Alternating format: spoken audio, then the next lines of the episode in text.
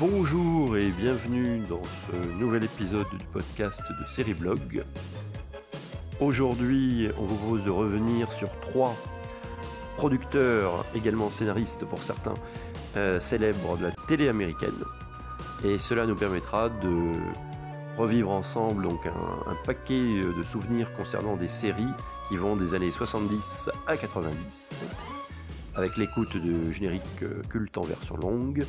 Voilà, on débute tout de suite avec, euh, on va commencer par le producteur Aaron Spinning, très célèbre, et euh, je vous propose d'écouter, euh, c'est la surprise, un générique d'une de ces séries qu'il a produite. À vous, tiens, on fait un petit jeu, à vous de deviner quelle est cette série.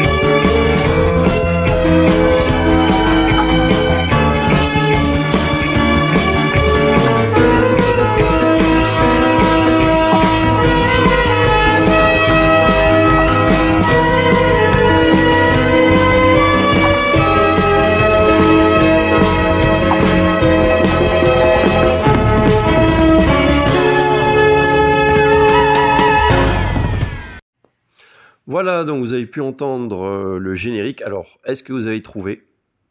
Vous aviez euh, donc la durée du morceau euh, pour deviner. Et oui, c'était bien le générique original. C'était peut-être pas facile, mais c'était la version originale du générique de la série Pour l'amour du risque. Et oui, Euh, nous, on a eu droit, euh, comme sur d'autres séries comme Starsky Hutch, on a eu droit à une version euh, française du générique qui est très célèbre, qui est peut-être la plus célèbre chez nous, bien, bien évidemment. Mais le, la version originale, c'est ça. Et elle est pas mal du tout. Je trouve que la musique de Pour l'amour du risque en version originale, elle est quand même pas mal. Elle est rythmée, elle est un peu funky, donc c'est sympa à écouter. Alors, on débute par le producteur Aaron Spelling. Je pense que vous le connaissez euh, un petit peu. C'est euh, donc un producteur euh, célèbre, un ancien acteur. C'est un ancien acteur dans les années, on va dire 60, qui s'est reconverti par la suite comme producteur de, de séries. Et parmi, on va dire, l'une des premières séries qu'il a produites aux États-Unis, ça a été L'homme à la Rolls, qui a duré trois saisons entre 1963 et 1966. On a eu euh, également euh, beaucoup plus tard, dans les années, au début des années 70, en 1972, ça a commencé en 72, la série qui s'appelle, qui est inconnue chez nous, inédite chez nous, qui s'appelle The Rookies, euh, on peut traduire littéralement par euh, les Bleus. C'est une série euh, policière qui, a pas mal marché quand même aux États-Unis. Et la particularité de cette série, dans la distribution d'ailleurs, on a un acteur qui s'appelle Michael Onkin. Michael Onkin, qui sera célèbre chez nous bien des années plus tard, en 1989, dans Twin Peaks quand même de David Lynch. C'est lui qui interprète le célèbre shérif Harry Truman, euh, l'ami qui deviendra l'ami par la suite de Del Cooper. Donc le shérif Truman, bah, c'est lui, c'est l'acteur Michael Onkin. Donc euh, il a partagé euh, la distribution de cette série policière qui s'appelle donc The Rookies et qui fait la part belle en fait au en fait, c'est une, ce sont des jeunes recrues de la police fraîchement débarqués euh, bah de, des jeunes, euh, en fait, de la police, en fait, euh, de l'école de, police, en fait, qui sortent de l'école de police et qui vont intégrer une unité de la police Los Angeles, voilà. Donc, parmi la distribution, on a également, on a également la l'actrice qui a joué plus tard dans Drôle de Dame, Kate Jackson. Kate Jackson a joué dans cette série également. Et euh, la particularité de cette série, c'est pour ça que je vous en parle un peu euh, longuement, euh, c'est qu'elle va donner lieu à un spin-off au cours de, à la fin de sa troisième saison. ils vont essayer de lancer une nouvelle série qui va s'appeler, quand je vais vous dire le titre, bah, vous dire ah bah oui ça on connaît, qui va s'appeler SWAT en France, chez nous, on l'a connu euh, avec le titre euh, Section 4. Eh ben oui, Section 4, en fait, c'est un spin-off de cette série euh, The Rookies. Donc on a eu droit au spin-off qui avait marqué les esprits au début des années 80, fin des années 70, début 80, ça a été diffusé sur TF1, la série Section 4. Eh bien, c'est un spin-off. Spin-off de cette série, donc c'est la particularité de cette série. Allez, on continue euh, toujours pour les euh, séries produites par Aaron Spelling. Après euh, donc The Rookie, après section 4, eh bien ça vous le savez sans doute, Spelling a produit la célébrissime série chez nous, Starsky Hutch. Eh oui, Starsky Hutch, c'est lui. un an plus tard, il va produire Drôle de Dame, donc, euh, il va proposer euh, l'un des rôles titres à Kate Jackson, qui est donc apparu dans quelques années auparavant, comme je vous le disais à l'instant, dans The Rookies. Drôle de dame, c'est lui. Après, on a eu droit, bien sûr, à La Croisière s'amuse en 1977. 1978, deux séries vont cartonner euh, sur le réseau ABC. c'est Vegas, Vegas avec Robert Urich, bien sûr, et L'île fantastique. Bah, l'île fantastique, ce n'est rien d'autre qu'une déclinaison, comme vous le savez, de la croisière s'amuse, où on fait venir à chaque épisode euh, des vedettes invitées, euh, ce qu'on appelle des guest stars aux États-Unis, qui vont venir euh, pour aller donc pour pouvoir réaliser leurs fantasmes dans l'île fantastique. Donc c'est Spelling aussi. Et un an plus tard, pour l'amour du risque, 1979, c'est lui aussi pour l'amour du risque. Donc vous voyez, c'est ça. Au début, vraiment, dans les années 70, il y a eu un paquet de séries produites par Spelling. et la particularité de ce producteur, c'est qu'il va quasiment ne proposer que des séries que pour un network, que pour une chaîne de télé, que pour euh, le réseau ABC. C'est tout. Les autres, il va pas vraiment euh, leur proposer de projet. Il a un deal en, fait avec cette chaîne. Le deal, c'est ben voilà de proposer tout un paquet de séries. Et euh, selon le pitch, selon le scénario, la chaîne bien sûr accepte ou pas. Mais le deal, c'est qu'il va travailler pratiquement uniquement qu'avec ABC. Ensuite, euh, on part dans les années 80. Dans les années 80, euh, Spelling va euh, d'ailleurs fonder sa propre maison de production. En 1981, exactement.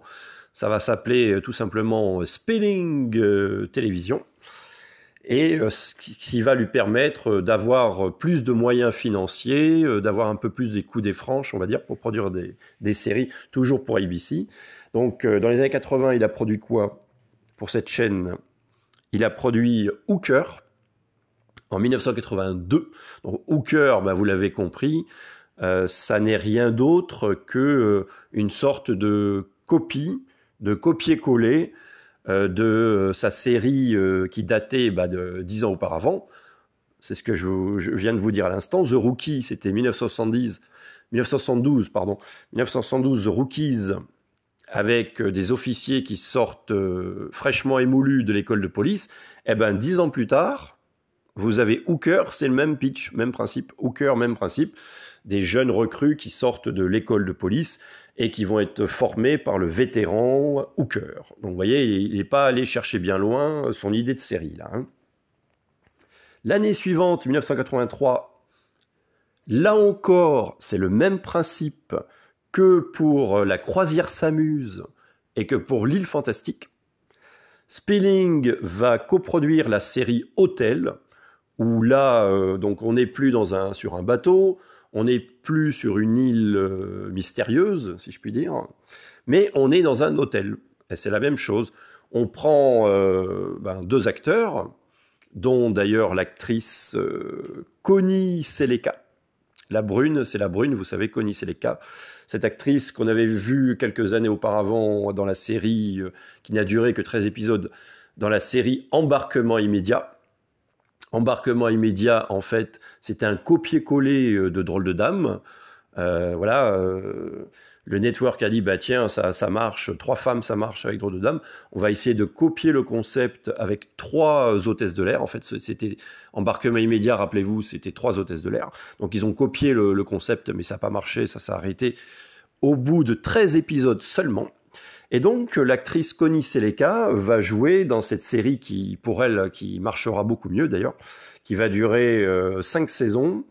Euh, la série Hôtel, où c'est le même principe, hein. c'est des guest stars, des vedettes invitées qui euh, viennent dans chaque épisode séjourner dans ce fameux hôtel.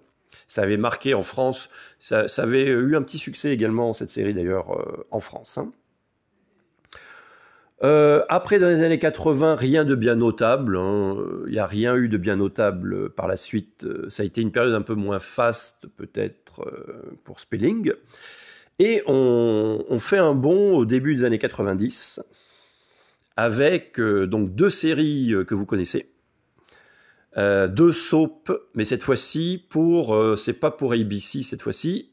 Spelling va faire une infidélité à ABC. Il va produire ces soaps pour les jeunes, pour le réseau euh, Fox. Je veux parler bien sûr d'abord en 1990 de Beverly Hills. Beverly Hills, c'est lui. Et deux ans plus tard, en 92, euh, il va faire une sorte de faux spin-off. Hein, c'est un faux spin-off. Il va faire Melrose Place également euh, pour le réseau Fox. Et d'ailleurs, dans Beverly Hills, euh, il va faire tourner sa propre fille.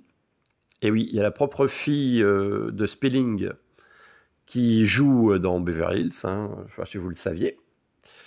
Deux ans plus tard, en 1994, euh, toujours sur ABC, il va produire L'homme à la Rolls, la suite de L'homme à, la Rolls, série donc des années 60. 1996, pendant quasiment 10 ans, euh, il va produire la série qu'on a vue sur TF1 à l'époque, 7 à la maison. 1998, Spilling, euh, qui a plus trop d'idées, on va dire, va essayer de relancer La croisière s'amuse. Pendant, mais ça ne durera qu'une seule saison. Ça s'appellerait euh, donc La croisière s'amuse euh, Nouvelle Vague. Mais ça n'a pas eu de succès en France, ni ailleurs d'ailleurs, ni dans son pays euh, d'origine. Et la même année, par contre, en 1998, Spilling va produire la série que vous connaissez très bien, la série fantastique Charmed. Voilà. Et Charmed, comme par hasard, il y a trois femmes, trois jeunes femmes ça aussi, c'est la déclinaison. Il s'est dit, ben, je vais essayer de reproduire pour les jeunes le même succès que pour Drôle de Dame. On va mettre euh, trois filles. Et euh, comme c'est destiné à une série pour un network, c'était à l'époque, c'était Warner Bros. Chaîne du câble. Donc Spelling a dit, bah écoutez, euh, moi je vous propose un concept un peu à drôle de dame, mais sur le thème du fantastique, ça va être trois sorcières, les sœurs Halliwell, qui ont des pouvoirs de sorcières, et qui sont trois, et qui combattent les méchants, les autres sorciers, les forces maléfiques, voilà. Donc Charmed, ça a bien marché, hein. ça a bien marché, ça a eu un gros succès chez nous, bien sûr, en France, euh, sur M6, ça avait été diffusé à l'époque euh, sur M6 euh, le samedi soir, me semble-t-il. je crois, c'était également dans la fameuse trilogie du samedi. Voilà, donc ça, on en termine avec Aaron Spelling. Vous avez vu que c'est quand même un producteur prolifique de séries. On écoute, on va écouter plusieurs génériques de ces séries-là. Et on se retrouve tout de suite après où je vous parlerai cette fois-ci euh, du producteur scénariste Stephen J. Cannell.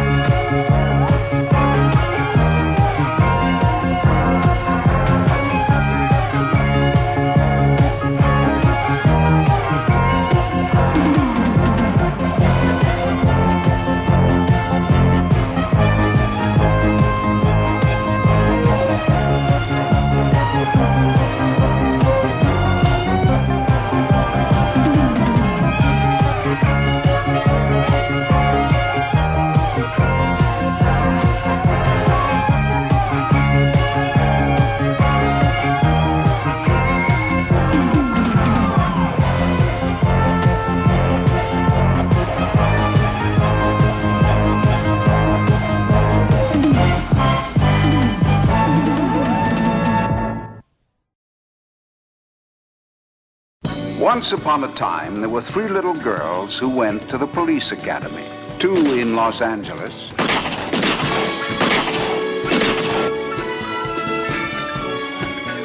The other in San Francisco. And they were each assigned very hazardous duties. But I took them away from all that. And now they work for me. My name is Charlie.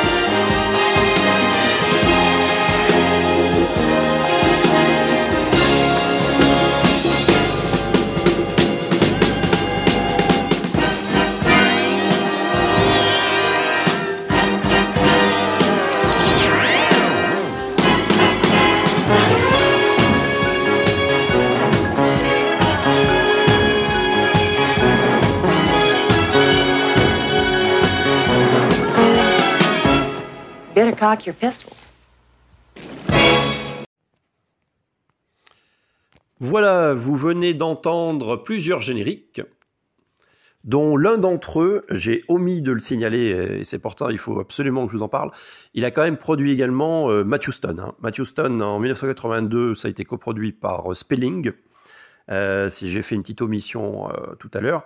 Euh, voilà, euh, Matthew Stone, c'est lui aussi, donc euh, série très sympathique, très célèbre en France, avec ce détective milliardaire qu'on aime bien, vous le savez. Et également, il faut que quand même je cite, j'ai oublié de vous en parler au début des années 80 quand même, ABC avait chargé Spilling de monter en fait un soap en soirée afin de concurrencer Dallas. Ça sera bien sûr Dynasty, Dynasty donc coproduit également par Aaron Spelling. Allez, on change maintenant de, producteur.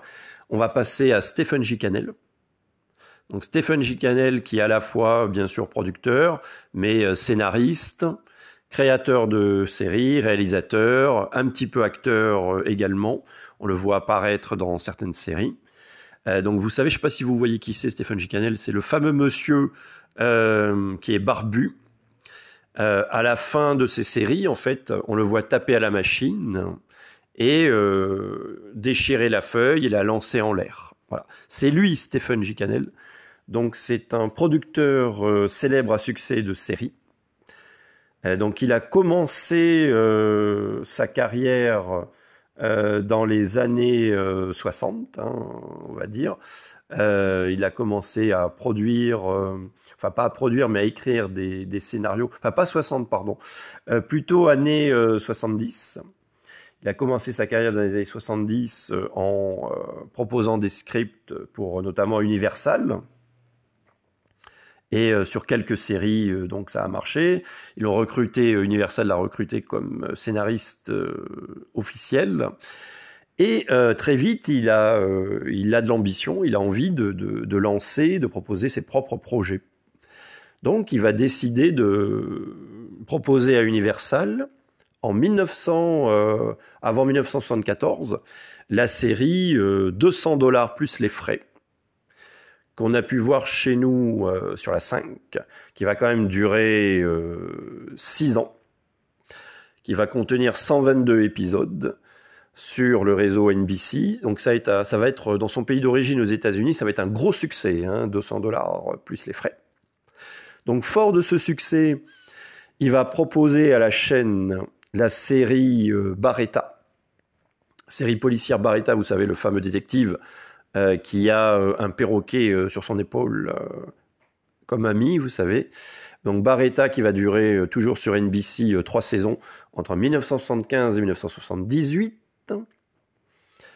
En 1976, il va proposer d'adapter un roman, en fait, le roman d'un ancien militaire, ancien aviateur de la Seconde Guerre mondiale, qui s'appelle euh, euh, Bollington, surnommé affectueusement par ses, euh, par ses troupes Papy Bollington. Je veux parler bien sûr, vous le savez, de la série, célébrissime série chez nous, Les Têtes Brûlées, avec dans le rôle titre en star, on avait bien sûr Robert Conrad. Donc Tête Brûlée, c'est lui qui a produit cette série. Donc la série a été assez vite annulée euh, par le network, euh, faute d'audience. Hein. il n'y a pas eu des grosses audiences, donc elle avait été une première fois euh, annulée.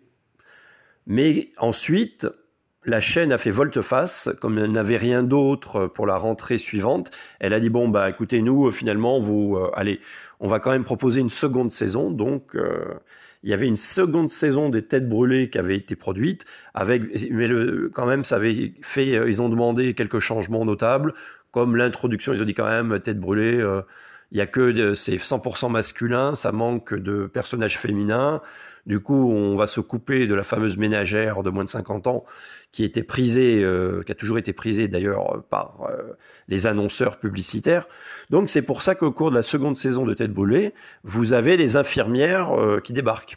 C'était juste une commande de la chaîne pour que le public féminin essaye de se passionner pour les aventures des Têtes brûlées. Voilà, donc Tête brûlée, c'est lui. Euh, ensuite, euh, rien de bien intéressant, euh, on va dire, jusqu'au début des années 80. Alors, fin des années 80, fin des années 70, pardon, et début des années 80, Spelling va décider comme, pas Spelling, pardon, Stephen J. Cannell va décider comme Spelling de fonder sa propre maison de production qui va s'appeler euh, bah, Stéphane Gicanel Production. Voilà, tout simplement, il s'est pas cassé la tête. Et euh, dans le but euh, de produire, on va dire, d'être un peu plus libre, afin de pouvoir euh, produire et euh, scénariser, inventer surtout euh, des, euh, des séries qu'il aime, quoi, en fait. hein. voilà. Ne pas être tributaire d'une commande de la chaîne. Parce que, en fait, le projet de, le projet de Stephen J. Cannell, c'était, il a toujours été euh, fasciné par l'écriture. Et il voulait devenir, à la base, il voulait devenir écrivain. Donc, avant de devenir écrivain à succès, il s'est dit, il s'était reconverti dans l'écriture de scénarios pour la télévision. Mais lui, son objectif, c'était de devenir un écrivain célèbre. Bon. Et euh, donc, il s'est dit, bon, bah, euh, en faisant, en me faisant connaître par la télévision, peut-être que je pourrais écrire des romans où je vais me débarrasser des codes de la télévision et je pourrais devenir écrivain à succès. Voilà. Donc c'était son but. Et euh, donc à la fin des années 70, il crée sa propre maison de production et il va produire la courte série parce que malheureusement, elle connaîtra pas le succès escompté, mais il va produire la très sympathique série timide et sans complexe avec notamment, bah, vous le savez, dans le casting, il y avait quand même euh, tout jeune il débutait, il y avait Jeff Goldblum. Jeff Goldblum, vous le savez, qu'on retrouvera par la suite dans des, dans des films euh, à gros spectacle, à grand spectacle, à gros budget, films catastrophes comme euh, Independence Day euh, ou euh, Jurassic Park, bien évidemment. Donc Jeff Goldblum débutait dans cette série euh, timide et sans complexe qui est une très bonne série. hein. Moi, je vous la recommande. Si vous la connaissez pas, achetez-la. Essayez de la trouver sur Internet. Elle est sortie en intégrale euh, euh, DVD. Donc, vous l'avez en intégrale DVD timide et complexe. C'est vraiment un petit bijou, euh, cette série. Euh, donc, alors la difficulté, pourquoi euh, ça s'est arrêté euh, assez vite? Bon, il y a eu, n'y a pas eu trop d'audience, euh, c'est sûr, mais également pourquoi ça s'est arrêté assez vite? Eh bien, c'est parce que, euh, étant donné que Stephen J. voulait absolument tout contrôler sur la série, c'est-à-dire il était à la fois, bien sûr, le producteur, il était à la fois le scénariste de chaque épisode, parce qu'au début, euh, comme euh, c'était euh, sa, maison de production était toute jeune, il n'avait pas encore embauché beaucoup de scénaristes. Donc, il a dû, au moins la première partie, on va dire les, les huit premiers épisodes en gros euh, de la série, c'est lui qui a, tout écrit. Donc, vous vous rendez compte, il était là pour produire, veiller au, que, que le budget ne soit, ne soit pas dépassé, euh, écrire tous les scénarios. Enfin, bon, c'était un travail de titan, travail titanesque pour lui. Euh, donc du coup, bah, les scénarios s'en ressentent, le budget aussi parce qu'il n'arrivait pas normalement les networks à cette période-là euh, commander des épisodes qui duraient 45 minutes. Sauf qu'il n'avait pas le budget. Il n'avait pas le budget pour faire 45 minutes. Donc certains épisodes, c'est pour ça que dans certains épisodes, le générique de fin dure très très très longtemps, jusqu'à deux minutes quand même, ce qui était impensable à l'époque. Et également euh, le pré-générique, vous savez, euh, le pré-générique aux États-Unis, euh, c'est juste avant une page de pub pour inciter les gens à regarder. Euh, ils font une sorte de, de teaser euh, de l'épisode en disant voilà, dans quelques instants, euh, restez, euh, restez sur la chaîne parce que vous allez voir euh, la série Timide et sans complexe. Et ils mettaient bien sûr des scènes d'action pour inciter les gens à rester. Donc ce teaser, à cause du fait qu'il devait boucler euh, son épisode de, de 45 minutes, le teaser dure très très très longtemps également.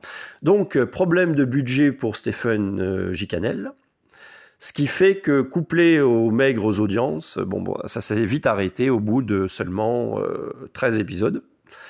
Et par contre, la, critique était, dithyrambique. Ah ouais, la critique, dès la diffusion de l'épisode pilote, la critique a encensé la série en disant que c'était génial, que c'était quelque chose qu'on voyait pas, euh, qu'on n'avait pas l'habitude de voir ailleurs, que c'était euh, une écriture euh, formidable, digne presque d'un film cinéma. Enfin, la critique était euh, dithyrambique par contre pour la série.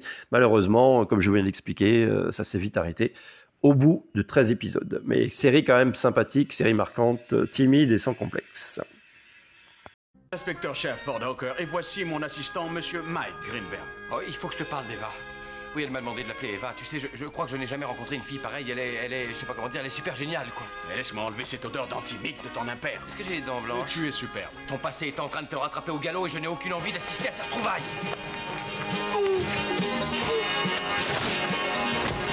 Je suis le papa du petit. Je vous préviens, je suis ceinture noire de karaté.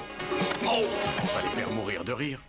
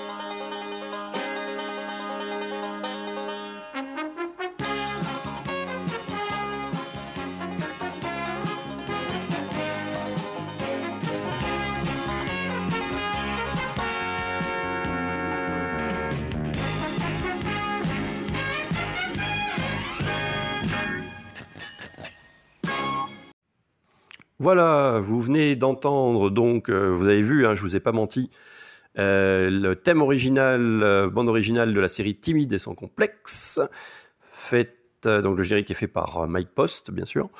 Donc vous avez vu que je vous ai pas menti, le générique est très très long, hein, c'est ce que je vous expliquais tout à l'heure. Très bon et très long. Remarquez, on s'en lasse pas. Allez, on continue. Alors, on va rentrer dans la décennie à succès, plus exactement, de Stephen J. Cannell. Parce que c'est vraiment dans les années 80 qui va exploser, si je puis dire, en tant que producteur et créateur de séries. Donc, on commence par, euh, ben, là, on fait un bond en 1983. Il va proposer au cours de l'année 82, euh, bien évidemment avant, euh, au réseau NBC le concept de la série L'Agence Tourisque. L'Agence Tourisque, bah, pas besoin de présenter la série. hein.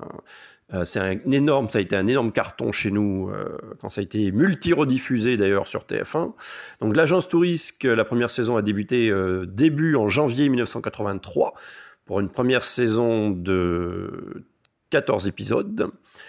Et donc en fait, bah, il n'est pas allé chercher bien loin son inspiration, hein, Stephen euh. Euh, donc ça a été une série coproduite entre lui et euh, le producteur euh, exécutif euh, Franck Lupo. Et ils vont tous les deux décider de dépoussiérer en fait le concept de Mission Impossible, en fait tout simplement, bah oui. C'est-à-dire ils vont constituer une équipe avec un chef qui aura la charge de constituer un plan, le fameux plan sans accroc d'animal, bien évidemment. Donc c'est ce concept-là d'une équipe avec un chef à sa tête qui élabore des plans euh, pour coincer les méchants. Et donc, il a puisé son inspiration tout simplement dans Mission Impossible. Et il y a euh, dans l'équipe de l'agence touriste, il y a Barracuda, Barracuda qui est bien sûr euh, l'homme à tout faire, le gros bras de l'équipe. Vous avez Futé, Futé, c'est un peu celui qui va se déguiser euh, comme dans Mission Impossible. euh, le personnage de Rollin End, bah, c'est là, c'est incarné par Futé, euh, qui va se déguiser pour coincer les méchants. Voilà. Et le seul personnage, on va dire, de l'équipe réellement imaginé pour la série, ça va être euh, bien sûr euh, Looping. Looping euh, que tout le monde adore, hein, bien évidemment, c'est le personnage que tout le monde adore, complètement déjanté, complètement fou là. On ne sait pas d'ailleurs s'il est vraiment fou ou pas fou dans la série, c'est pas vraiment expliqué. Enfin, c'est un, un personnage qu'on adore tous, Looping. voilà. Donc l'agence touriste va cartonner bien sûr début 83 sur NBC. La même année, mais un peu plus tard, cette fois-ci pour le concurrent ABC, euh, Stephen J. Cannell va donc euh, produire, coproduire et inventer euh, la série Le juge et le pilote, qui a bien marché également en France chez nous. Donc ça, ça débutera que septembre 1983 et la série durera trois saisons quand même. Donc quand même un petit succès pour le juge et le pilote. L'année suivante, euh, toujours pour NBC, Canel va produire pour la rentrée 1984 deux séries. Euh, Riptide, qui durera deux saisons, et euh, surtout la série policière Rick qui va cartonner sur donc NBC. Donc c'était un peu la mode à l'époque d'allier un homme, une femme à l'écran. hein. Euh, il y avait eu euh, déjà auparavant, euh, deux ans auparavant, il y avait eu les enquêtes de Remington Steele qui avaient marché sur la chaîne. Après, on aura bien sûr Claire de Lune, Mission Casse-Cou, voilà. Donc c'était à l'époque, c'était un peu une mode d'associer un homme une femme. Donc là, euh, ils décident de, de faire une série policière avec ce couple d'inspecteurs, d'enquêteurs. Rick Hunter, c'est bien sûr une tête brûlée, un peu à la inspecteur Harry, euh, qui euh, n'écoute euh, que lui en fait et qui en fait qu'à sa tête. Voilà, donc gros succès euh, Rick Hunter pour euh, Canel. Et ensuite, euh, deux ans plus tard, en 1986, à la rentrée 86, euh, il va proposer la, la série qui durera deux saisons seulement, la série, très très bonne série que je vous conseille, qui s'appelle Stingray. Stingray avec l'acteur Nick Mancuso. Euh, donc le pitch, en fait, je ne sais pas si vous connaissez cette série, c'est un pitch très intéressant, euh, très mystérieux d'ailleurs. Le personnage est très mystérieux, très énigmatique. On sait pas trop, on n'en sait pas trop euh, sur lui d'ailleurs. On connaît pas trop son historique. Tout ce qu'on sait, c'est expliqué en gros dans l'épisode pilote. Tout ce qu'on sait, c'est que c'est un ancien, un ancien agent secret qu'il a travaillé pour la CIA et qu'il a décidé de quitter la CIA en fait pour vendre ses services euh, à des particuliers. Il vient en aide à des particuliers qui, qui sont, euh, qui ont des gros problèmes euh, très sérieux, euh, qui, dont parfois euh, leur vie est, quand même menacée. Donc il met ses services d'agent, d'ancien agent secret au service bah, de n'importe qui, hein, de ceux qui veulent bien l'engager. Voilà. Par contre, la particularité, sa particularité, c'est ça qui est assez intéressant et formidable, je trouve, dans le personnage, c'est que pour, pour pouvoir payer ses services, il ne demande pas d'argent. Non, il ne demande pas d'argent aux gens. Il, va leur dire, écoutez, je veux bien travailler pour vous, vous aider, mais le jour où je vais avoir besoin de vous, le jour où vous avoir besoin de vos compétences, eh ben, je vous demanderai un service.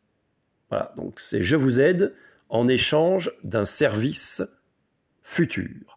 Donc ça, c'est un peu vraiment l'originalité du personnage. C'est ce qui fait un petit peu tout le sel euh, également, euh, notamment de la série. Donc c'est une série bien sûr d'action, d'aventure. Euh, Il y a du suspense. Le personnage roule dans une euh, Corvette euh, de couleur noire qui peut faire penser par certains côtés un petit clin d'œil au succès, je pense, quand même, de la série euh, K2000.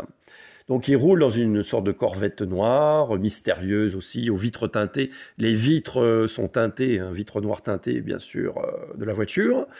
Donc il a un look un peu très moderne, euh, un peu blouson noir avec euh, des lunettes noires, enfin très mystérieux.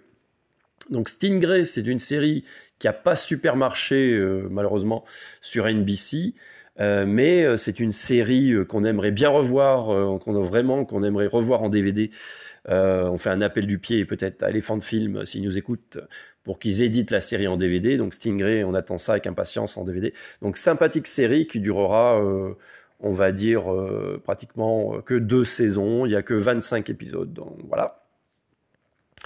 Et surtout, alors l'année suivante, euh, l'année suivante en 1987, Stephen J. Cannell va accepter de, lancer une série pour le tout jeune réseau qui s'est lancé euh, Fox, Fox Télévision, nouvelle chaîne euh, qui s'était lancée en 86. Euh, donc ils sont, euh, ils demandent à Stephen J. Cannell de leur trouver un concept euh, de série. Eh bien, ça va être euh, la série 21 Jump Street. Eh oui, qui va cartonner sur le réseau Fox, qui va durer 5 saisons, 103 épisodes, qui va lancer euh, la carrière de Johnny Depp, euh, bien évidemment. Euh, donc le concept, vous le connaissez, hein, c'est, ce sont des jeunes euh, policiers tout juste sortis de l'école de police euh, qui vont se faire passer euh, pour des jeunes euh, étudiants ou lycéens, éventuellement, afin de, coincer euh, des trafiquants de drogue, notamment. euh, voilà. Donc très gros succès 21 Jump Street, à la fois aux États-Unis, mais bien évidemment aussi chez nous, en France. À tel point que deux ans plus tard, euh, Stephen J. Sortira un spin-off, va sortir la série Booker, qui est bien sûr un personnage, un flic, Booker, qui était dans Jump Street. Hop, on en fait un spin-off euh, pour lancer sa propre série. Malheureusement, euh, le concept ne marchera pas. Euh, Booker ne, durera qu'une seule saison et seulement 22 épisodes. Et donc on revient en 87, la même année, mais cette fois-ci pour le réseau CBS. Stephen J. Cannell va lancer une série qui, est vraiment qui est devenue presque une série culte d'ailleurs, va lancer la série Un flic dans la mafia, qui durera trois saisons sur le réseau CBS de 1987 à 1990. Euh, donc le concept, c'est un concept euh, fort où euh, c'est un, on va demander à un, flic en fait euh, de s'infiltrer dans la mafia, d'où le titre Un flic dans la mafia, pour coincer un mafioso, bien évidemment. Et la particularité de cette série, c'est son écriture. Une écriture à, couper euh, au couteau. Euh, ça va être l'une des séries, d'ailleurs, euh, une- l'une des séries fin des années 80 qui va être encensée à juste titre, qui va être encensée par la critique. La critique va dire c'est formidable, l'écriture est merveilleuse, magnifique, de grande qualité. Et en effet, c'est une série de grande qualité. Un flic dans la mafia qu'on aimerait également euh, voir sortir un jour, on l'espère, euh, en intégrale DVD. Et la particularité de l'écriture de cette série, euh, c'était très très novateur pour l'époque, bien évidemment. Rappelez-vous, on est quand même à la fin des années 80. C'était qu'ils vont décider, durant plusieurs épisodes, de faire un arc scénaristique.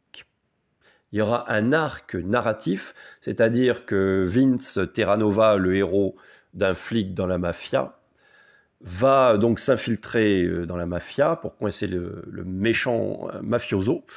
Et euh, l'histoire dure sur plusieurs épisodes. Bien sûr, ça se faisait pas à l'époque. hein. Et ils vont répéter ce schéma narratif plusieurs fois durant euh, les différentes saisons de la série. Donc euh, c'est vraiment particulier, c'est vraiment une série de qualité, un flic dans la mafia, et on la doit quand même à Stephen J. Cannell, donc il faut quand même le signaler. hein. Euh, après, dans les années 80, bon bah, il n'y a rien de, bien spécial euh, à vous signaler. Donc là, on va passer dans les années 90, début des années 90. Euh, il va lancer euh, plusieurs séries. Il va essayer de lancer plusieurs séries. Euh, la première, qui est la plus connue chez nous, on va dire, c'est les Dessous de Palm Beach. Les Dessous de Palm Beach, qui va durer quand même euh, 8 ans. 8 saisons, 176 épisodes. Euh, le casting changera. hein. Il y aura un premier casting avec un couple d'enquêteurs, là aussi un homme, une femme, un peu à la Rick Hunter, euh, pendant quatre saisons. Au bout de quatre saisons, les deux acteurs en ont marre, euh, ils décident de ne pas renouveler euh, leur contrat. Donc du coup, euh, bah, Stéphane Gicanel est obligé de rechercher un nouveau couple d'enquêteurs pour les saisons euh, suivantes. Donc ça, c'était diffusé sur le réseau euh, CBS. Je crois de mémoire que c'est peut-être la série la plus longue, qui durera le plus longtemps, euh, de Canel d'ailleurs, huit saisons. Euh, si vous ne savez pas, euh, j'en avais parlé d'ailleurs sur la page Facebook euh, de série blog, euh, réjouissez-vous si vous aimez la série, parce que l'éditeur Elephant Film va sortir en deux coffrets, va sortir la série en DVD en deux coffrets. C'est-à-dire un premier coffret qui va réunir les quatre premières saisons, avec le fameux duo d'enquêteurs d'origine, et un deuxième coffret euh, va sortir euh, avec les autres enquêteurs, euh, donc pour finir la série. Donc ça sort en DVD, réjouissez-vous, ça sort en DVD au mois de mai chez Elephant Film, et je pense que on, vous proposera certainement, en partenariat avec l'éditeur, on vous proposera certainement un jeu concours pour gagner les coffrets de série. Donc restez bien fidèles à Serieblog. Alors, je vous disais donc 91, euh, ça a commencé en 91 les dessous de Palm Beach. La même année, euh, Stephen euh, va sortir, euh, va essayer de, de proposer la série euh, Street Justice, qui durera seulement deux saisons, entre 91 et 93, 44 épisodes. Alors, Street Justice, on l'a vu euh, euh, de façon un petit peu très rapide d'ailleurs euh, sur la chaîne TMC, chez nous en France. Ça parle de quoi? Street Justice bah, en fait, Street Justice, c'est un duo de policiers, deux hommes, hein, cette fois-ci. Euh, Il y a un black et également un jeune euh, qui sort quasiment presque de l'école de police, lui aussi d'ailleurs. Un jeune qui fait un peu euh, du kung-fu, du karaté. euh, voilà, Street Justice, ça veut dire la justice des rues. euh, voilà, ils enquêtent euh, dans les milieux malfamés. Euh, de la ville. Voilà. Bon, c'est pas une. On va dire qu'au niveau scénario, c'est pas une série de grande qualité. Par contre, hein. Ce qui peut expliquer peut-être qu'elle n'a duré que deux saisons. Et également, on a une autre série euh, produite par Canel euh, qui va s'appeler L'As de la crime. L'As de la crime, série policière qui va durer quand même quatre saisons, qui, qui aura un petit succès également. Et euh, dans les années euh, 70, euh, dans les années 90 toujours, pardon, euh, Canel va coproduire euh, une série euh, qui sera euh, proposée chez nous sur euh, M6, mais qui ne durera pas longtemps, hein, qui va durer simplement euh, quelques épisodes. Euh, voilà, c'était une sorte de de concept à la quatrième dimension, c'est-à-dire que les acteurs changeaient d'un épisode à l'autre. Et euh, c'était un peu une anthologie euh, criminelle. Euh, bon, ça n'a pas eu de succès escompté, mais je, vous la, je vous en parle parce qu'elle a quand même été coproduite par la France, coproduite pour remplir ses quotas d'ailleurs d'obligations de production française. M6 a décidé de coproduire cette série avec les États-Unis, et donc cette série de Canel. Euh, on continue ensuite, euh, toujours dans les années 90. Euh, série à partir de 1992 qui durera, au moins cinq saisons. C'est Le Rebelle.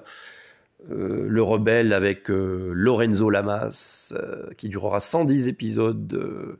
donc on l'a vu bien sûr chez nous, également sur euh, TF1.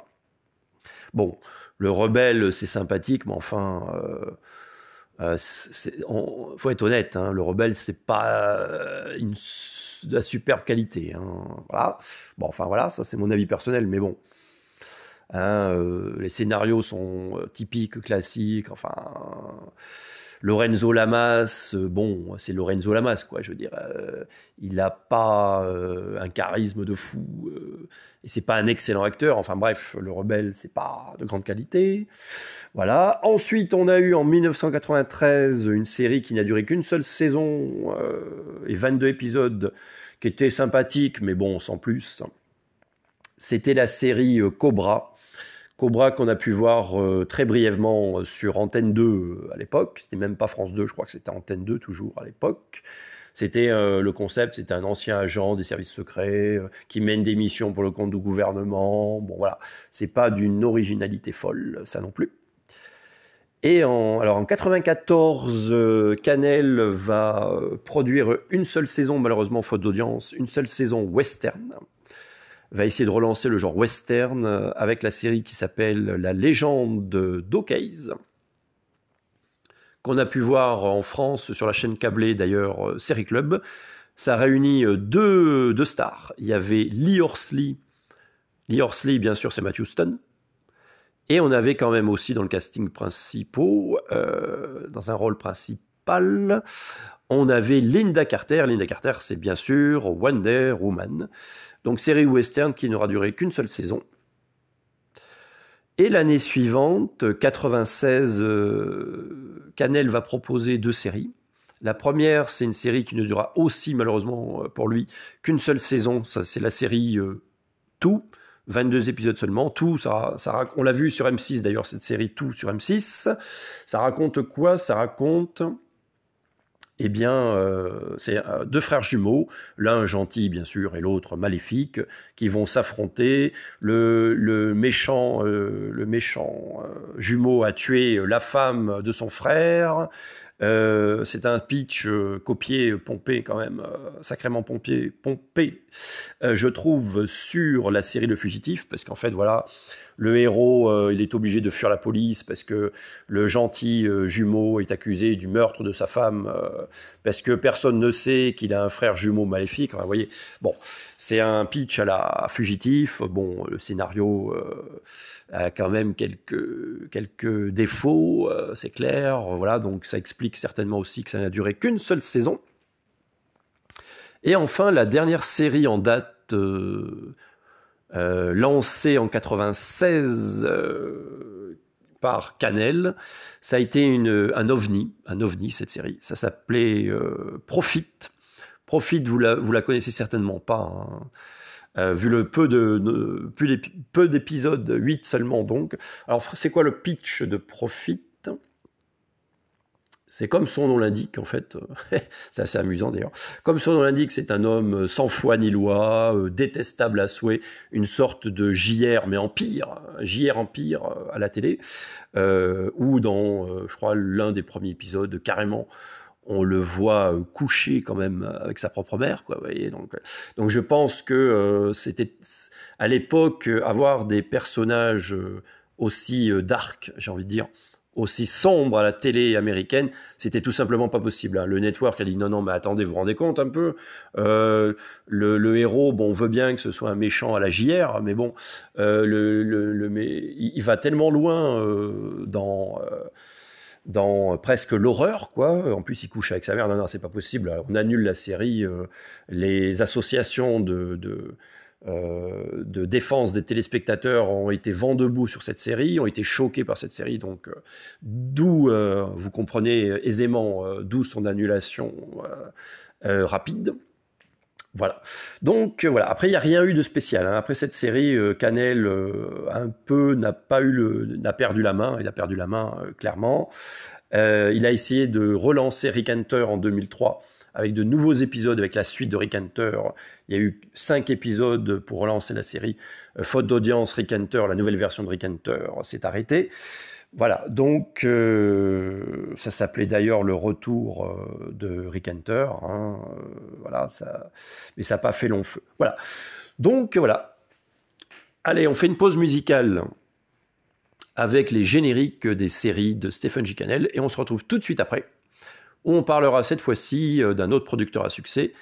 Euh, C'est le fameux Glenn Alan Larson.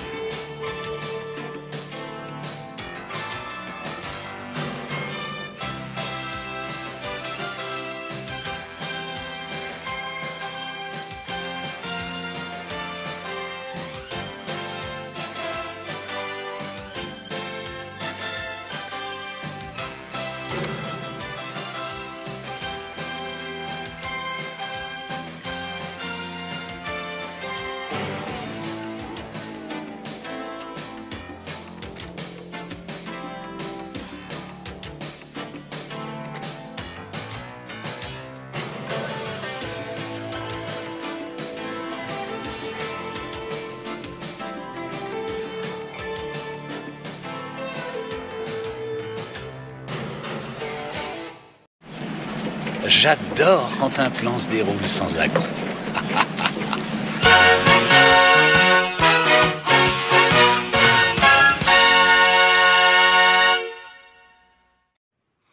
Voilà, vous avez donc pu entendre les génériques cultes des séries euh, créées par Stephen. Cannell. Allez, on passe maintenant euh, au producteur-créateur Glenn Alan Larson. Euh, donc, il a débuté sa carrière dans les années 60. Avant, en fait, euh, dans sa jeunesse, on va dire, euh, il faisait partie d'un groupe euh, à succès, groupe musical qui se produisait partout aux États-Unis. Le groupe a eu un petit succès, ils ont même eu disque d'or dans les années 60. Et pendant les tournées, en fait, Larson, qui était fan de télévision et fan de séries, il regardait bah, dans sa loge, il regardait des séries. Et il s'est dit, bah, moi j'aimerais bien écrire euh, des épisodes de, mes séries favorites. Euh, Donc il tente le coup, il écrit un épisode du Fugitif, euh, donc qu'il envoie à la maison de production. Son pitch est retenu. Et il commence sa carrière, en fait, il décide d'abandonner la musique pour se consacrer à sa passion d'écriture d'épisodes de séries. Il va envoyer des scripts chez Universal Television, euh, qui vont donc retenir ces scripts. Ils lui font un contrat et donc il débute sa carrière de scénariste chez Universal Television, où il va euh, proposer euh, des scripts, notamment pour la série qui s'appelle, je vais vous dire ça dans un instant.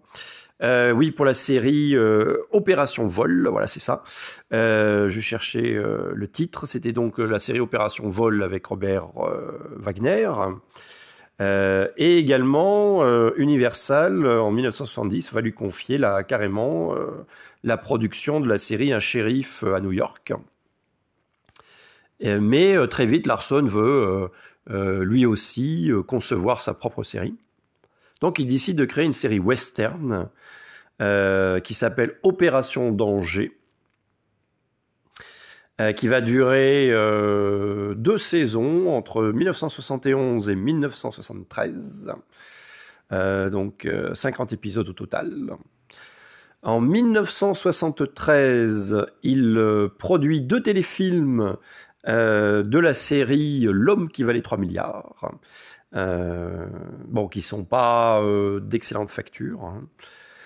Euh, et ensuite, Larson va créer et produire euh, la série euh, Quincy, qui va avoir un grand succès aux États-Unis. Euh, donc euh, diffusée sur NBC durant quand même euh, huit saisons entre 1976 et 1983. Donc ça raconte euh, les enquêtes en fait euh, d'un médecin légiste. euh, voilà, donc gros succès aux États-Unis, Quincy. On a pu voir quelques épisodes sur TF1 à la fin des années 80 euh, dans l'émission La Lune est à vous, hein, d'ailleurs présentée à l'époque par Bernard Montiel. Et grâce à ce succès, ben, ça va lui permettre de développer d'autres projets durant les années 70. Il va lancer sur ABC la série euh, très connue de, SF euh, Galactica, Battlestar Galactica, qui ne durera euh, qu'une seule saison d'ailleurs, euh, pour différentes raisons. Bon, manque d'audience, mais également Larson doit gérer le procès euh, que, lui, que lui fait en plagiat, pour le motif de plagiat, la Fox euh, qui produisait bien entendu les films Star Wars. hein. À l'époque, euh, Galactica a pu se faire grâce au succès de Star Wars, hein, bien sûr. Et donc, bah, la Fox s'est dit attendez, vous rigolez ou quoi? Votre projet de Galactica, ça ressemble furieusement quand même à Star Wars. Donc, vous nous avez plagié, donc procès.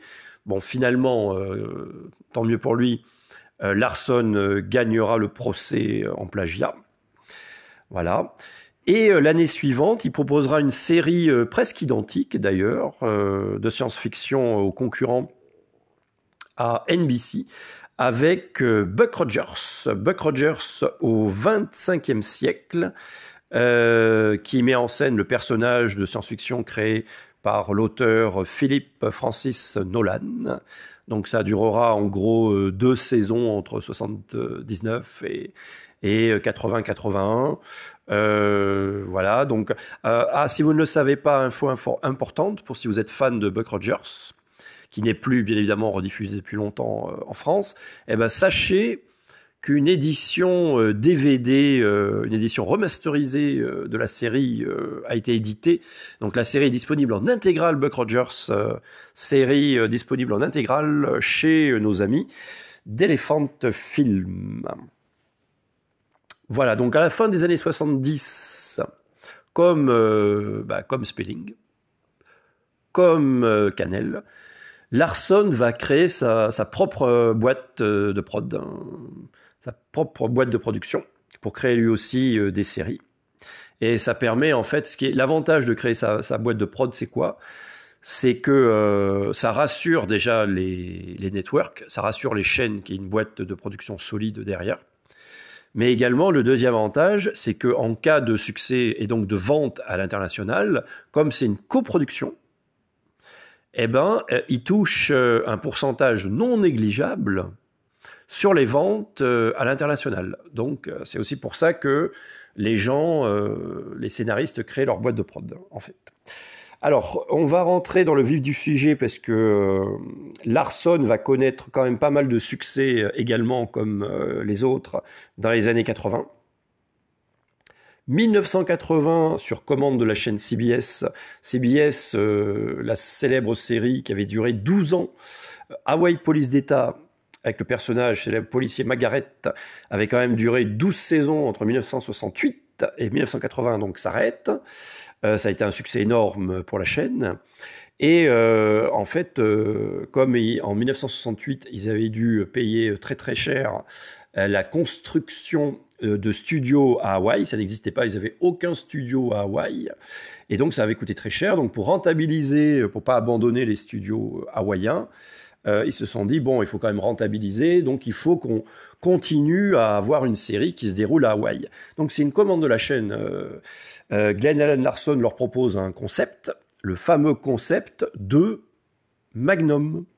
Eh oui, Magnum qu'il a co-créé avec un certain Donald Belisario, qui est aussi un célèbre euh, producteur américain. Il avait coproduit d'ailleurs la série Les Têtes Brûlées avec Canel. Euh, donc Magnum, c'est une coproduction entre Larson euh, et euh, Belisario.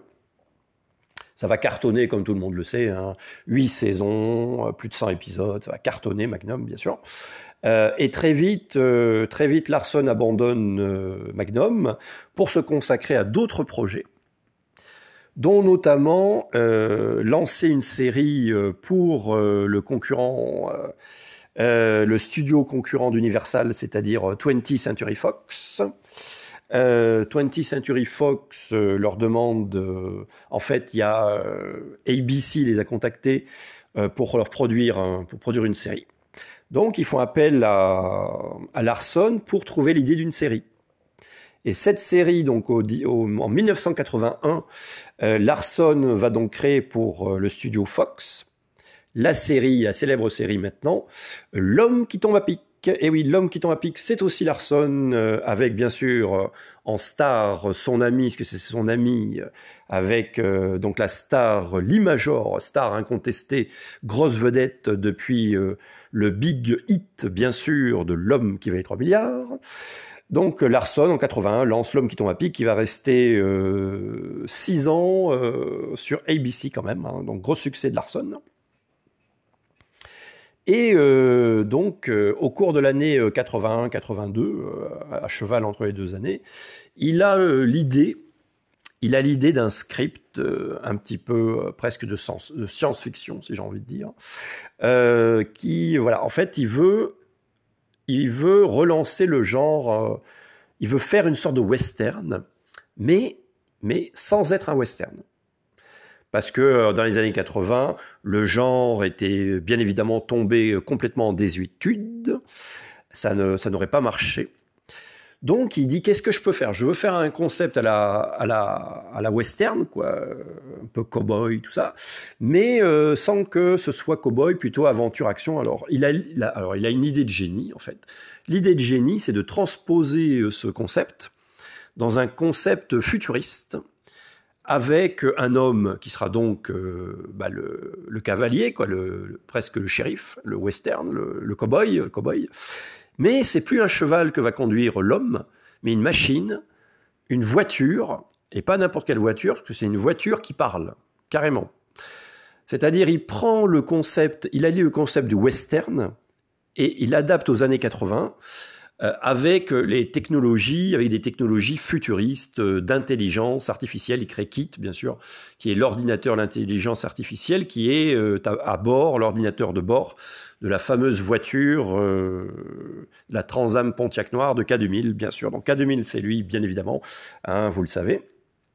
Et euh, K2000, alors là, ça va être euh, mieux qu'un carton, c'est plus qu'un carton, c'est un raz-de-marée, c'est la chaîne NBC d'ailleurs, même si elle croyait au potentiel de la série, ne pensait pas qu'elle aurait un succès aussi énorme. Euh, quatre saisons, ça durera quatre saisons après malheureusement d'être brutalement annulé euh, pour d'obscures raisons. Euh, il y a fort à parier que malheureusement c'était le, le, nouveau directeur des programmes en 86, il y a un nouveau directeur des programmes de la chaîne qui lui n'aime pas du tout euh, la série et qui l'annule de façon brutale, mais qui aurait pu d'ailleurs continuer peut-être pour une ou deux saisons d'ailleurs.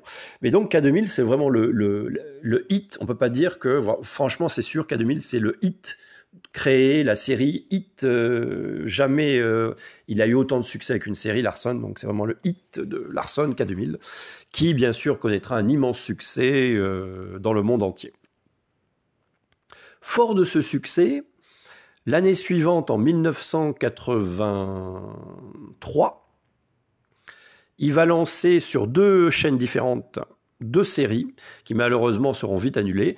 La première série, c'est toujours pour NBC, c'est je veux parler bien sûr de Manimal, euh, un concept euh, improbable d'un homme qui se transforme en animal carrément. Euh, bon, ça, sera vite annulé, les audiences vont chuter très très vite. Aux États-Unis, ça va se casser la gueule. donc c'est pour ça qu'il n'y a que 8 épisodes. En France, étrangement, presque on va dire, en, en France, étrangement, la série Manimal est devenue ultra culte. tout le monde connaît Manimal, voilà. Et je crois que c'est le seul pays au monde à avoir un culte comme ça pour cette série, d'ailleurs, qui est euh, complètement oublié euh, dans les autres pays du monde. Euh, et l'autre série diffusée la même année, cette fois-ci sur le concurrent chez ABC, ça sera la, série Ottoman. Ottoman, qui quand même, là encore, Glenn Allen Larson, il est réputé malheureusement pour ça. C'est de pomper quand même des concepts sur des films. Hein. Hein, vous l'avez vu, il a pompé le concept de, de, la Galactica un peu quand même sur Star Wars. Et là, il a pompé le concept de Ottoman sur euh, le film qui était sorti au début des années 80 au cinéma de Disney sur Tron. Hein. Ça, il faut le savoir, Ottoman s'est pompé largement sur le film Tron, euh, produit euh, et lancé au cinéma par Disney. Hein, voilà. Donc, de toute façon, Ottoman se casse la gueule très très vite au bout de seulement 13 épisodes ça ne marche pas. Euh, et euh, l'année suivante, pour le concurrent CBS, CBS lui demande de, bah de, lui produire une série policière. Alors là, euh, il va pas chercher non plus son inspiration très loin. Ça sera donc la série Espion modèle. Il va lancer ça en septembre 1984 sur CBS. Et le concept, il le prend où? Eh ben, c'est pas très fair-play de sa part, en fait. Il copie le concept euh, d'un épisode euh, d'un des scénaristes de la série K2000. Et oui, Robert Foster avait produit un épisode en deux parties euh, qui euh, s'appelait la, bouche du, la bouche du serpent, c'est ça, la bouche du serpent qui terminait quasiment la saison 2 de K2000, donc fin 1984. Eh ben, Larson va piquer le concept, c'est-à-dire un homme, une femme, une femme qui est veuve depuis la mort de son mari, qui apprend que son mari est en fait un, ex-agent de la CIA, qui va devoir s'allier avec elle-même un agent de la CIA pour trouver l'assassin de son mari. Voilà. Donc le pitch d'Espion modèle, c'est pompé sur le scénario La bouche du serpent euh, du scénariste Robert Foster d'ailleurs. Euh, euh, si vous ne le savez pas d'ailleurs, il y a j'ai fait, euh, il y a quelques mois de cela, j'ai fait un, épisode spécial euh, du podcast consacré à la série, entièrement consacré à la série Espion Modèle, où je parle de ce fameux épisode d'ailleurs. Euh, voilà, donc vous pouvez écouter la suite de ce podcast Vous pouvez écouter également, euh, si le cœur vous en dit, euh, l'émission consacrée, euh, l'épisode consacré à la série Espion Modèle. Donc Espion Modèle, pour en revenir en elle-même à la série, Espion Modèle durera deux saisons, entre 84 et 86, avec Jennifer O'Neill dans le rôle titre. Et durant la première saison, on a eu John, Eric, Exum, euh, qui, vous le savez, euh, malheureusement, va mal finir, euh, puisque en essayant de jouer avec un revolver qu'il euh, qu'il savait, qu'il croyait en tout cas, non chargé, bah, va, se, va se blesser de façon mortelle. hein, voilà. Il sera remplacé en saison 2 par le comédien Anthony Hamilton, qui jouera par la suite dans la série, dans la suite de la série Mission Impossible 20 ans après. Voilà, donc Espion Modèle, ça durera deux saisons. C'est quand même une série euh, typique des années 80 qui avait bien marqué euh, et bien marché aussi en France d'ailleurs. Et ensuite, bon, rien de spécial dans, la fin des années 80. Bon, il n'y a rien de bien spécial à signaler, à part peut-être euh, en 1987, Larson va essayer de surfer sur le, succès énorme, euh, succès mondial de K2000, en lançant une autre série futuriste qui s'appelle Police 2000, où là carrément on est dans le futur, on est dans les années 2000. euh, euh, les agents de la police euh, roulent dans des camions, c'est plus une voiture, mais des camions futuristes qui peuvent se transformer. D'ailleurs, je crois qu'il y a, de mémoire, il y a un camion qui peut se transformer en hélicoptère. Enfin bon, un truc complètement dingue, là aussi. Mais très vite, ça, ça marchera pas. Ça durera que 13 épisodes de mémoire. Et ça s'arrêtera assez euh, vite également. Police 2000, on l'avait vu euh, euh, très brièvement euh, sur TF1, euh, d'ailleurs, au début des années 90. On en arrive à la période de- des années 90, justement, pour Larson. Larson va euh, produire en 1991 une série policière pour CBS euh, qui durera seulement 13 épisodes, qui s'appelle Enquête à Palm Springs avec euh, l'actrice Connie Sellecca. Et euh, trois ans plus tard, il va essayer de, faire également, euh, toujours pour CBS, une autre série policière euh, qui, marchera un peu plus, mais pas beaucoup plus d'ailleurs, qui s'appelle euh, Waikiki West, que l'on a vu chez nous sur France 2. Euh, il y aura comme acteur, donc c'est un couple, hein, pareil, un couple homme-femme. Donc l'homme, c'est un policier joué par l'acteur Richard Burgi, qu'on verra, euh, euh, trois ans plus tard euh, dans la série diffusée chez nous sur M6, euh, The Sentinel. Et l'autre actrice, c'est quand même Cheryl Ladd.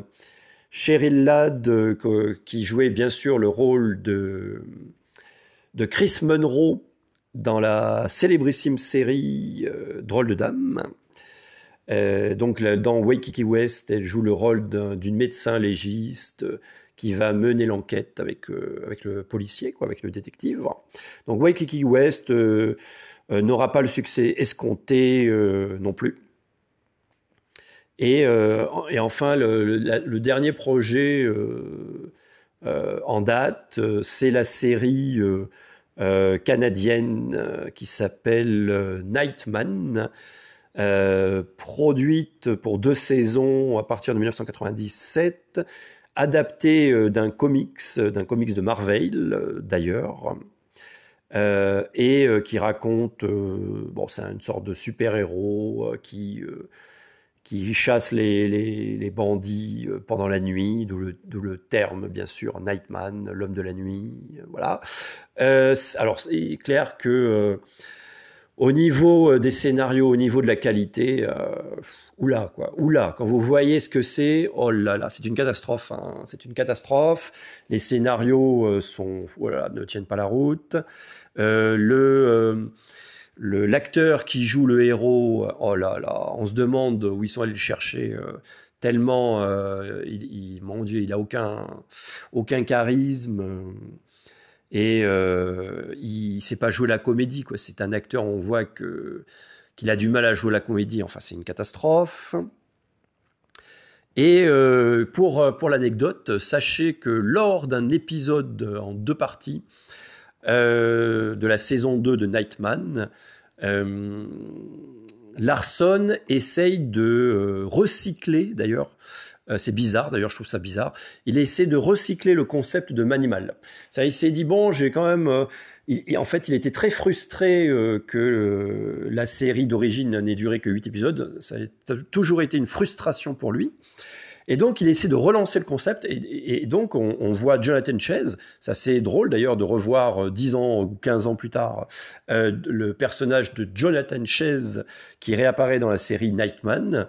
Euh, où il, rejoue donc bien sûr le, même personnage, euh, Manimal qui se transforme. Alors par contre, par contre, euh, budget oblige, étant donné que c'est pas euh, produit, enfin c'est pas diffusé sur un network cette série, c'est diffusé sur des chaînes du câble en syndication, donc le budget dérisoire, hein, ce qui explique le peu de qualité de la série, bien évidemment. Donc du coup, les transformations ne sont pas les mêmes. Euh, c'est beaucoup moins de qualité euh, que la série d'origine.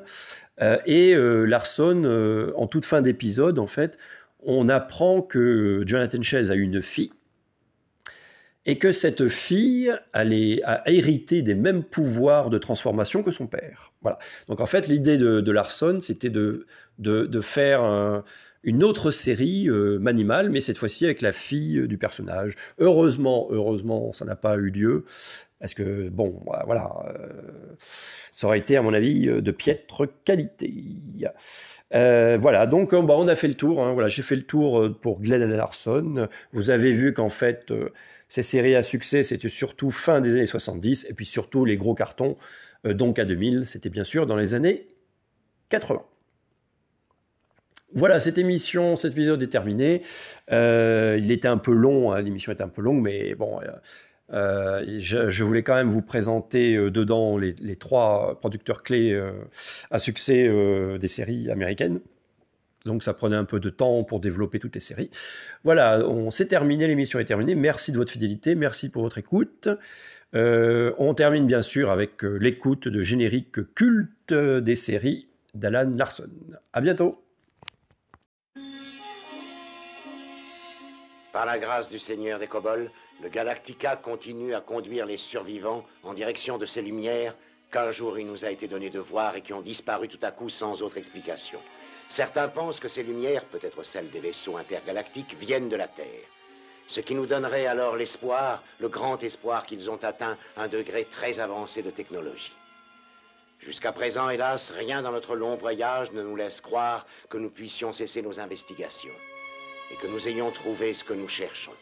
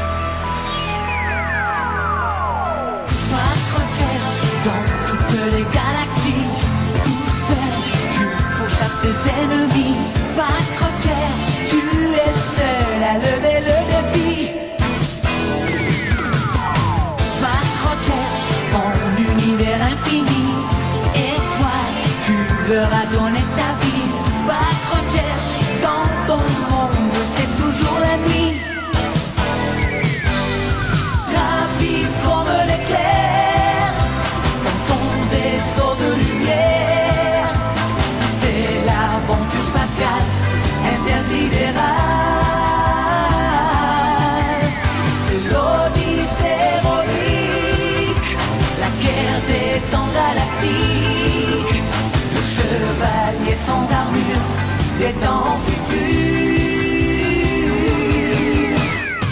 Toi, Crochets, toi tout seul dans ta poussée, tu vas dans l'espace en justicier.